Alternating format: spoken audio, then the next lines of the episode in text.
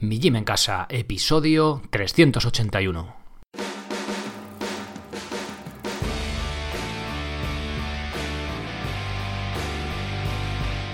Muy buenas, bienvenidos a un nuevo episodio del podcast de Mi Gym en Casa, el programa, la radio donde hablamos de entrenamiento y de alimentación desde un punto de vista diferente e independiente. Y como no todo en la vida es comer y entrenar, pues también hablamos de estilo de vida. Hoy abro, arranca una serie de episodios del podcast para profundizar en el aceite de oliva. Hace unas semanas eh, profundicé en el tema de las harinas integrales refinadas en el pan hasta donde pude y mm, picaba la curiosidad sobre el aceite de oliva y bueno, pues ya he completado el trabajo de investigación. Han sido más de 30 horas de mirar estudios y sobre todo, ¿sabéis qué? Intentar sacar el jugo, extraer, igual que se extrae de la oliva el aceite, pues sacarle cosas prácticas de valor, pues que en nuestra casa, cocinando con nuestra tortilla de patata, con nuestro aceite de oliva, pues que seamos capaces de incluir algo eh, de valor o algún cambiar algún hábito en la cocina, también en la tienda cuando compramos ese aceite de oliva, ¿no? De nada sirve que yo os hable de los tocoferoles, que si bajan un 20% y que me digas, ¿qué me estás contando, no? O, lo típico que busquéis por ahí, que encontréis por ahí. No, el aceite de oliva es mejor por esto y por lo otro. Bueno, eh, he de decir que es difícil eh, encontrar cuatro puntos claros, em, pero, oye, eh, la verdad que he intentado investigar y ya os digo, sobre todo, separar el grano de la paja para poder pues traeros eh, una información en forma de aceite de oliva virgen extra del primer prensado en frío para que pues oye podéis llevar algo a, a vuestros hábitos, a vuestra, a, vuestra vida normal que tenemos cada uno de nosotros. Eh, o sea, extraer ese contenido de, de los estudios, porque ya os digo, de nada sirve regurgitar esa información que muchas veces lo voy trayendo, lo voy puliendo, pero al final obviamente también tienes que, dar un poco la referencia, ¿no? Pero bueno, ya me diréis si lo, si lo he conseguido no. Van a ser uno, dos, tres, cinco episodios. Este es el primero. Dentro de un par de semanas tendremos dos, una entrevista con alguien que está a pie de olivar para preguntar ciertos detalles que está muy bien en los estudios buscar, pero que no había encontrado. Y luego para despedir dentro de un mes más o menos, pues eh, dos eh, episodios nuevos, uno de ellos eh, intentando llevarlo a la práctica con una revisión de estudios de hace cuatro años, la más actual que he encontrado, que revisa 154 estudios sobre el aceite de oliva. O sea, puede ser la, lo más de lo más en investigación hasta la fecha. Bien, el aceite de oliva es el zumo del fruto del olivo, de la oliva oro líquido, como diría Arguiñano, y en los países mediterráneos llevamos milenios consumiendo aceite de oliva. En esta serie de podcasts quiero profundizar para aprender más sobre este alimento básico, tipos, sustancias interesantes que contiene, limitaciones a la hora de cocinar con él, qué tipo comprar y mucho más. ¿Me acompañas? Venga. Antes, quiero recordarte, tengo una gran noticia. Hoy, desde, si escuchas esto el día que lo publico, 1 de marzo de 2021, tenéis una nueva opción eh, para apuntaros a la web, a mijimencasa.com, como oyente premium. Desde, bueno, no, por 2,99 al mes, ¿vale? He intentado reducir el precio al máximo para que podáis, los oyentes que seguís escuchando el podcast, que por cierto estamos rozando ya los 20.000, eh, que os apuntéis como, como, oyentes premium, porque quizá no os interesa entrenar, pero sí os interesa los episodios premium. Ya sabéis que hay uno cada semana. Esta misma tarde será, será el directo a las 4 de la tarde, ya os lo aviso, mijimencasa.com barra directo. y bueno, siendo oyente premium no vais a poder optar a, los, a ver los planes de entrenamiento, al soporte, al grupo de Telegram, pero sí que vais a poder escuchar los episodios premium, ¿vale? Así que mijimencasa.com, le dais el botón amarillo o el botón azul, pondré ahí tendréis dos y elegiréis lo que más os, con, lo que más os cuadre. Hay actualización de precios como socio. La novedad principal, lo comento rápidamente, botón amarillo este socio, veis las opciones que hay. Todas las opciones van a llevar vídeo de bienvenida y soporte durante, durante el primer mes. ¿Por qué? Porque veo muy importante los que cogéis soporte y los que el primer mes eh, os ayudo a encaminaros al plan y ajustar ciertos detalles, son los que luego seguís y obtenéis éxito. El éxito puede ser que dentro de seis meses ya no necesitáis estar apuntados, pero que ya tenéis vuestra propia rutina, ¿no? que tenéis continuidad. Otros lleváis más de dos años o tres, ¿vale? Pero la, idea es enseñaros a entrenar y que podéis incluir ese hábito en vuestra salud, ¿vale? Que adquiráis esos conocimientos y bueno, pues de que de mi mano, pues oye, podáis entrenar de forma independiente, como siempre os digo, y sin, y sin apenas material. Bien, así que pasaros por la web y echarle un vistazo y si os cuadra alguna de las opciones, pues apuntaros. Bien, venga, vamos ya con el tema de hoy. Vamos a ver tipos de aceite de oliva según la normativa y luego qué, de qué se compone principalmente y luego cosas buenas y cosas chungas, ¿no? Que cuando cocinamos, chungas, cosas malas. O sea, podría decir sustancias polares, no sé qué. Bueno, lo vamos a decir, pero bueno, para que nos entendamos con un idioma más cotidiano y más eh, sencillo y entendible por todos, pues estas, estas sustancias, ¿no? Que, que contiene y cómo se llaman y ya os digo, profundizarlo justo para entenderlo, pero no quiero entrar ahí en demasiadas cosas técnicas que las va a ver, ¿vale? Voy a intentar explicarlo de la mejor manera posible para que todos nos llevemos algo a casa que podamos decir, oye, mira, pues cuando vayas al Mercadona o al día o donde leches compres el aceite o por internet, pues que, ah, ostras, pues yo compro este pensando que era, era la, mejor opción, pero mira, quizás mejor este otro, ¿no? al final, lo que siempre os digo, los consumidores tenemos la responsabilidad de estar bien informados, la responsabilidad es nuestra. Que luego las grandes marcas hacen, o las pequeñas marcas hacen mucha publicidad y nos engañan entre comillas, ya, pero es que es tu responsabilidad el estar bien informado y comprar en consecuencia. Bueno, pues después de esta bronca, vamos a ver tipos de aceite de oliva. La definición de aceite de oliva virgen se basa en los reglamentos de la Comisión Europea, el 1019-2002 y otro por ahí, el Consejo Leoico Internacional, COI, que es como el Comité Olímpico Internacional, las mismas siglas, y la Comisión del Codes Alimentarius. Bien, fuentes eh, normativas y todo este rollo, por si os interesa, imagino que no, pero bueno, si os interesa, que sepáis que está en las notas del episodio, mijimencasa.com. 381 eh, o vais a mijimencasa.com y en la pestañita de podcast los tenéis ahí, ¿vale? Bien, el aceite de oliva virgen es el producto obtenido del fruto del olivo, Olea Europae L, únicamente mediante tratamientos mecánicos o físicos. Todas las condiciones aplicadas, especialmente las térmicas, deben garantizar que no hay alteraciones en los componentes del aceite. Es decir, ya estamos viendo algo sencillo. Si yo quiero un aceite que no esté refinado con procedimientos químicos, tiene que poner la etiqueta aceite de oliva virgen. Si pone aceite de oliva, es refinado. ¿Vale? Virgen. Ya, primer punto. Ahora vamos a verlo más específicamente. Según el COI, el Consejo Leícola Internacional, tenemos estos tipos. Por simplificar, voy a descartar tipos de aceite que no están destinados para su consumo directo, como el denominado lampante y otros similares. Vamos a ver de forma sencillita y clara. Aceite de oliva virgen extra, este es el pepino, el, top, ¿vale? Pero que sepáis que, que no es tan caro, que no es algo ver, a mí me parece que es la leche, ¿no? Es una cosa maravillosa el aceite de la virgen extra, pero que veáis, bueno, a lo, a lo que va. Otra cosa, las siglas se llama, se escribe aceite de oliva virgen extra AOVE. Lo veréis por ahí, quizá en redes sociales, en Twitter, que es más. Mm, menos extenso, ¿no? Cuando algún nutricionista habla AOVE, a veces lo ponemos ahí, la gente que hablamos de estos temas, como si diéramos por hecho que todos lo sabemos, pero AOVE, que sepáis que es aceite de oliva virgen extra. Bien es el aceite de oliva virgen cuya acidez máxima es de 0,8 gramos por 100 gramos y cuyas demás características corresponden a las fijadas por esta categoría y a la presente norma.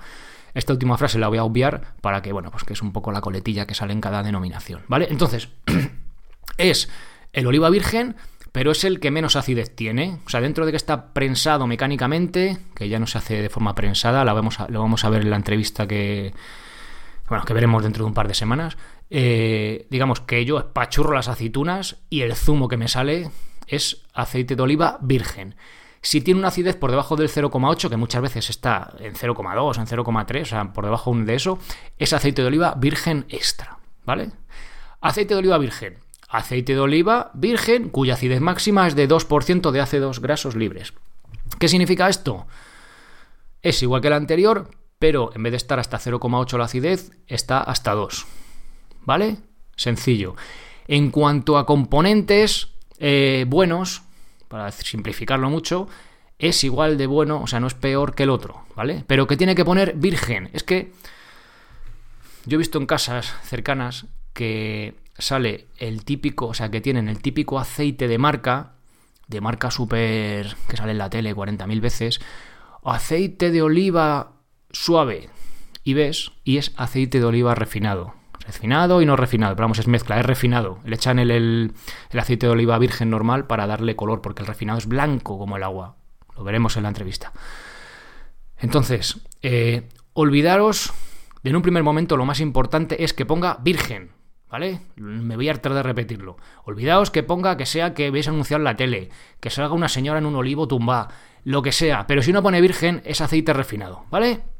Venga, pues ya, simplemente con esta idea ya me doy por contento de llegar a, transmitirlo. Aceite de oliva virgen corriente. Aceite de oliva virgen cuya acidez máxima es de 3,3 gramos por 100, por 100 gramos. Ya tiene mucha acidez, pero sigue siendo virgen.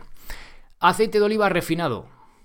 Es el aceite de oliva obtenido mm, de los aceites de oliva vírgenes mediante técnicas de refinado, que no provocan ninguna modificación de su estructura glicérida inicial.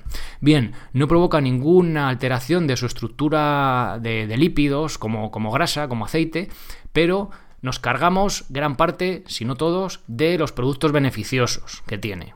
Se permite, una de las cosas es, se permite añadir alfa-tocoferol, que es la vitamina E, que tiene, que es más biodisponible, para restringir el tocoferol natural perdido durante el refinado, es decir, lo, mm, eh, como la leche, ¿no? Eh, ay, no me sale ahora la palabra, bueno, eh, aliñado, voy a decir mal, con, o sea, con que le, le echen un aditivo para que tenga más vitamina y más tal, ¿vale? Pero porque lo ha perdido durante el refinado, o sea, lo hemos mm, destrozado para refinarlo, ¿vale? Para sacar más producto porque se vende y pues por eso le añadimos este extra, ¿no? Aceite de oliva mezcla es el aceite de oliva refinado y de aceite de oliva virgen. Su acidez libre expresada en ácido oleico es como máximo del 1 gramo, del 1 gramo por 100 gramos. Bien, no pone qué porcentajes, ¿vale? Tiene que ser, entonces, pues doy por hecho de que voy a pensar mal, igual me equivoco, esto ya es pensamiento mío, no, no me hagáis caso, no es de la normativa, pero igual el 1% de aceite de oliva virgen y el 99% del refinado, pues ya está, entonces no sé, no sé los, los porcentajes, ¿vale? Pero ya os digo, virgen, mejor virgen. Aceite de orujo de oliva es el aceite obtenido por tratamiento con disolventes, otros procedimientos físicos de los orujos de oliva, con exclusión de los aceites obtenidos por procedimiento de restirificación y de otra mezcla con aceites de otra naturaleza. Y hay diferentes tipos. Bien. Resumen, a que, ha quedado claro. Aceite de oliva virgen extra. Que no podéis aceite de oliva virgen. Lo demás serán refinados. Aceite de oliva pondrá refinado. Por muy bonito que sea la foto de la pegatina y lo que tú quieras y que sea la marca que tú ves en la tele, será refinado en su gran mayoría, ¿vale? En su gran mayoría respecto a su composición me refiero. ¿Ha quedado claro hasta aquí? Bien. ¿De qué se compone el aceite de oliva? Se compone principalmente de grasa, más concretamente triglicéridos, aproximadamente el 90%. Los triglicéridos también son los principales constituyentes de la grasa corporal, lo que viene siendo la panceta. Tú te miras la tripa, te agarras así un poco de panceta, pues eso también son triglicéridos. Los tenemos en sangre, imagino que te sonarán de los análisis, ya que permiten la transferencia bidireccional de grasa almacenada y glucosa, ¿vale? De la sangre al hígado y viceversa, es decir, es como un transportador de energía.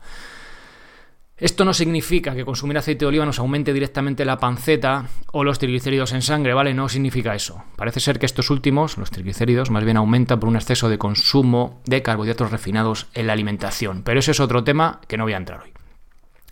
Los triglicéridos están compuestos de ácidos grasos y glicerol. La división principal de ácidos grasos, o simplificando de grasas, es saturadas y no saturadas. ¿Cómo las diferenciamos de forma sencilla? Las grasas saturadas normalmente serán sólidas a temperatura ambiente. Por ejemplo, una loncha de panceta, pues a temperatura ambiente no se derrite, ¿vale? Está eh, sólida.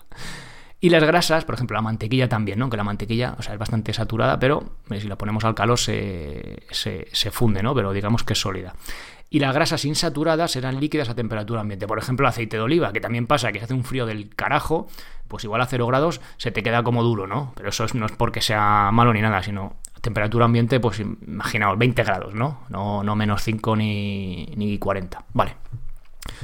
El nombre de saturado viene porque están saturadas con hidrógeno, es decir, todos los lugares disponibles donde los átomos de hidrógeno podrían unirse a los átomos de carbono están ocupados. Las insaturadas tienen menos lugares para que los átomos de hidrógeno puedan unir a los átomos de carbono. ¿vale? Leo esto así rápido, en plan. Eh, culturilla general por encima, pero tampoco vamos a entrar porque yo tampoco tengo conocimientos químicos para explicar esto en desarrollo y no sé si os interesa demasiado. Bien. Continuemos con la composición del aceite. También tiene mono y diagliceroles. Y lo que nos interesa más, ¿vale? Esteroles vegetales, escualeno, tocoferoles, pigmentos y varios compuestos fenólicos y polares, que marcan la diferencia entre el aceite de oliva virgen y la mayoría de los aceites de semilla. Es decir, aquí está la clave en el caso de por qué utilizar aceite de semillas, pues que tenemos en España, el principal aceite de girasol. ¿Por qué utilizar mejor aceite de oliva? Porque es más saludable a utilizar otro tipo de aceite, ¿vale? Ya no entro ni a aceites trans ni ese tipo de cosas. ¿Vale? Entonces, vamos a ver esas diferencias principales y ya os digo, aparte de la estabilidad en el cocinado, que lo veremos en próximos episodios, una grasa saturada normalmente va a ser más estable al calor, pero resulta, hay algunos estudios que la grasa de palma, que en España creo que no se utiliza, bueno, en, la industria sí, ¿no? Pero en, en el día a día, quizá muestra un poquito más de estabilidad, pero al final gana, o sea, gana el aceite de oliva porque aunque sea grasas más insaturadas y en teoría menos estables al calor, tiene unos antioxidantes que protegen eh, de, la, de, la, degradación, de la oxidación del aceite. ¿vale? Lo veremos un poco más en detalle, pero bueno, eh, por dar unas pinceladas. Sustancias buenas que tiene el aceite de oliva. Beneficiosas, positivas para la salud. Lo voy a decir buenas y ya está. Así nos enteramos todos. Compuestos fenólicos y polifenoles. Hay más de 10.000 en las plantas y tienen diferentes funciones como defensa ante herbívoros y patógenos, soporte mecánico, atraer polinizadores, absorber la radiación ultravioleta, etcétera. Es decir, son cosas que tienen las plantas que son la leche, ¿vale? Algunas incluso pueden ser perjudiciales, pero son compuestos biocompuestos que son como muy, esto esto lo que tiene la no sé qué planta, esto es la leche, ¿no? Lo que utilizan una crema, una pastilla, pues son esas componentes que tienen las plantas. Únicamente algunos compuestos fenólicos no son polifenoles, sino monofenoles, ¿vale? Los fenoles se encuentran casi en todos los alimentos de origen vegetal. Son alimentos, por ejemplo, ricos en fenoles, la cebolla, el té, el vino tinto, el cacao, el aceite de oliva virgen, etcétera. ¿Vale? Por eso cuando vemos, cuando escuchamos cosas buenas del aceite, eh, digo, del vino tinto, porque los polifenoles, ¿vale? O los fenoles. O sea, tienen esas pequeñas partículas como mágicas, ¿vale? Tipo panoramix, que son, pues oye, que, que tienen efectos muy beneficiosos sobre el organismo. Y en este caso, el aceite de oliva es uno de ellos. Estas sustancias influyen en la calidad, aceptabilidad y estabilidad de los alimentos, ya que actúan como colorantes, antioxidantes y proporcionan sabor. Es decir, no solo son buenos a nivel salud, sino que encima están ricos o, dan unos matices que, si no los tienen, pues no los tienen. O sea que si el alimento no tiene estos fenoles, pues el, el sabor ese no le tiene. El aceite de oliva virgen es casi el único aceite que contiene cantidades notables, es decir, significativas, de sustancias fenólicas naturales, ya que el resto de aceites comestibles, al consumirse refinados, pierden estos compuestos. Por este motivo, el aceite de oliva virgen posee un sabor característico imperceptible en el aceite refinado. Es decir, si yo tomo aceite de oliva que no es virgen, por lo tanto que está refinado, no estoy tomando estos eh, compuestos fenólicos, polifenoles positivos. Otro compuesto bueno, vitamina E y tocoferoles. Se denomina vitamina E a un grupo de 8 compuestos liposolubles, solubles en grasa, que incluyen 4 tocoferoles y 4 tocotrienoles. Cada uno de estos tiene una letra griega asociada, alfa, beta, gamma y delta, y es el antioxidante liposoluble más importante en los tejidos humanos y animales, pero también parece tener muchas otras funciones en el cuerpo. Los compuestos de vitamina E, es decir, los tocoferoles, más activos en el organismo son aquellos relacionados con la forma alfa-tocoferol. Es decir, del alfa, beta, gamma, delta, pues el alfa es el que más el que mejor usa nuestro cuerpo, ¿vale? Para que nos entendamos. Aunque parece anecdótico, fijaos, esto lo hemos hablado ya en el podcast, me gustaría resaltar la importancia que se le dio a esta vitamina en su descubrimiento. El primer tocoferol fue identificado por primera vez en el año 36, 1936 a partir de la actividad de un factor dietético de fertilidad en ratas. Esto suena y se llamó así por la combinación de las palabras griegas tokok, nacimiento, y no sé cómo se lee, pero bueno, eh, la otra parte era tener y llevar, que en conjunto significa llevar un embarazo, con la terminación ol, que es un alcohol químico, ¿no? Toco, ferol. Ya está, ya hecho el juego de palabras. Seguramente por este motivo, Weston Price le daba tanta importancia al germen de grano de trigo como componente para mantener la salud en general y la fertilidad en particular. Es decir, allí, cuando viajaba por ahí por el mundo este hombre, este dentista, que hemos hablado bastante de él en el podcast, eh, veía muchos problemas de fertilidad en poblaciones con una alimentación más moderna, moderna en los años 30, ¿vale? Harinas refinadas, etcétera, etcétera, etcétera. Quizá eso extrapolado a nuestros días, en el que el aceite de oliva pues es de consumo normal en, casi cada casa en España, o, en la mayoría, no lo sé, no, no he visto las estadísticas, que sea refinado o no por el aspecto de la vitamina E, es decir, hablo de la harina, quizá no es tan importante, pero en un contexto en el que no tienes aceite de oliva, es decir, no tienes una fuente de vitamina E importante, quizá o lo más probable, según lo que tenemos, parece, parece indicar que eh, consumir unas harinas refinadas nos priva de esta fuente de vitamina E y por tanto puede haber carencias y problemas de fertilidad, etcétera, etcétera. ¿Vale? Se entiende un poco la idea y sobre todo el contexto en el que este hombre eh, lanzaba su mensaje y en el que estamos ahora. Al ser estos compuestos antioxidantes de las grasas, es decir, evitan que las grasas se oxiden, los encontramos en ellas, principalmente en el aceite de oliva y en menor grado en granos de cereales en el germen, lo que acabamos de ver. Su, concentración en estos alimentos es muy variable y su estabilidad por su acción antioxidante es muy baja. Es decir, estos, esta vitamina E, vamos a hablar un poco ya del cocinado, cuando cocinamos con ella evita que el aceite se estropee pero evitando que el aceite se estropee o se degrade, ella misma se va consumiendo. ¿Se entiende la idea, no? es un poco así dicho es cutrecillo, pero, pero para que nos entendamos todos, ¿vale? Actúa de protector del aceite de oliva, pero ella pues se va consumiendo. Bien, esto hablo del cocinado. Hidroxitirosol. El hidroxitirosol es uno de los antioxidantes naturales más potentes. Es 10 veces mayor que el del té verde y dos veces mayor que la coenzima Q10, la famosa coenzima esta de las cremas de rejuvenecimiento y demás. Se encuentra en el aceite de oliva virgen extra y no, y no en el resto de los aceites, ya que se elimina con el refinado y es el responsable de su sabor amargo. Aquí hay un poco de eh, ambigüedad, es decir, ¿vale? Esto yo lo voy trayendo de eh, sobre todo cada uno de los componentes, fuentes que encuentro por ahí, alguna Wikipedia, que ya sabéis que es un poco mm, eh, cogido con pinzas, pero es por daros una denominación, es decir, una... Saber de lo que es cada cosa un poco, ¿vale? Unas nociones, o sea, unas pinceladas de qué es el tirosol, qué es el hidroxitirosol, qué es el tocoferol, ¿vale? Para ver un poco cuando luego eh, lo, lo, vayamos explicando, cuando hablemos del cocinado o de la conservación, etcétera, eh, ver un poco, saber de lo que estamos hablando, porque si yo os digo, si soy triosol, tirosol, no sé qué, este que me está contando, vale, sí, tiene un montón de cosas con nombres raros y queda de lujo decirlo, parece que sabe mucho, pero si realmente no estás transmitiendo, no hay nada detrás de esa palabra, pues es como si no me dijeras nada. Entonces, un poco por explicarlo, ¿vale? Bien, como os decía, se encuentra en el aceite de oliva virgen extra, pero dice que no se encuentra en el oliva virgen, porque se elimina con el refinado. Yo ahí diría, o sea, si es oliva virgen, extra o no, encontrará esto, porque si se elimina con el refinado, el hidroxitirosol, le seguiremos teniendo, ¿vale? Porque el aceite de oliva virgen, al a pesar de no ser extra, no está refinado. Bien. Parece ser que reduce el riesgo de padecer enfermedades cardiovasculares y de cáncer de colon y piel, así como propiedades antiinflamatorias y antivíricas. Vamos, que es la leche, ¿no? la sustancia esta. Tirosol. Es otro antioxidante natural cuya principal fuente en la dieta humana es el aceite de oliva nuevamente. Aunque no es tan potente como otros antioxidantes, su concentración más elevada y buena biodisponibilidad indica que puede tener un efecto importante.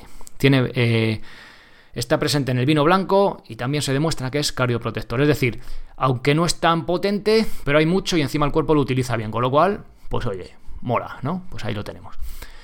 Bien, he pasado por encima casi de puntillas por estas sustancias beneficiosas. Hay más, ¿vale? O sea, yo estoy casi seguro de que en los próximos años, décadas, seguirá habiendo sustancias buenas, ¿no? Y seguiremos diciendo, mira, sí, porque este otro estudio demuestra que es muy bueno, tal, y nuestros abuelos se descojonarán y dirán, chavales, si nosotros tomamos el aceite de oliva, no nos hacía falta que tanto estudio y tanta gaita, ¿no? En fin. Sustancias chungas, sustancias nocivas, peligrosas, preocupantes para la salud, que se producen al freír con aceite de oliva. Es decir, el aceite de oliva virgen está guay, está bien, es muy beneficioso, tal cual, cuando cocinamos con él, se va degradando. Cuantos más veces lo reutilizamos, más degradado está. Entonces vamos a ver simplemente eh, qué sustancias peligrosas, aunque hay otras, ¿vale? Pero unas principales que son indicadores objetivos de la degradación del aceite. Es decir, si freímos con un aceite mil veces, pues va a ser veneno, ¿no? Pero, oye, ¿cuándo empieza a ser peligroso? ¿Cuándo hay un límite? Vamos a ver un poco qué hay respecto a la normativa. El contenido polar, PC, y el oli, el, a ver, a ver si lo digo bien, ¿eh? el oligómero de triacilglicerol, TOC, las siglas, son los dos productos que tienen en cuenta la legislación en algunos países europeos, entre ellos España, para descartar el aceite con el uso, es decir, después de freír con él repetidas veces. Los contenidos polares son sustancias resultantes de la degradación del aceite, se relacionan desde problemas digestivos hasta cáncer. Aunque lo he leído en varios sitios lo del cáncer, no he encontrado una fuente fiable de esta afirmación. Es decir, tampoco es como una asociación, tampoco creo que haya un estudio. Mira, hemos dado este aceite malo a esta gente y se ha muerto de cáncer, ¿no? Pues eso no se puede hacer éticamente. Pero bueno, que es. Encontré en varios sitios, ya os digo, que estaba relacionado con cáncer. Y me pregunto, porque eh, lo, dice, ¿no? Desde problemas digestivos hasta cáncer. Quizá esa pesadez de estómago al comer en algunos sitios fuera de casa sea debida a esta reutilización excesiva del aceite, ¿vale? Esto no sirve para aceite de girasol, de oliva o lo que sea.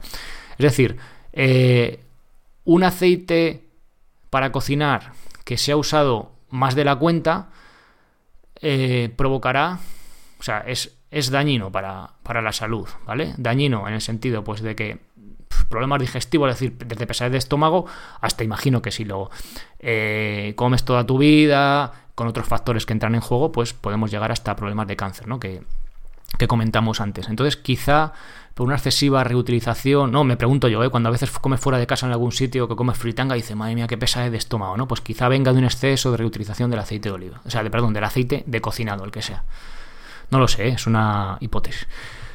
Según un BOE de 1989, en España se restringen al 25% de los contenidos porales y el TOC máximo se ha establecido entre el 10 y el 16.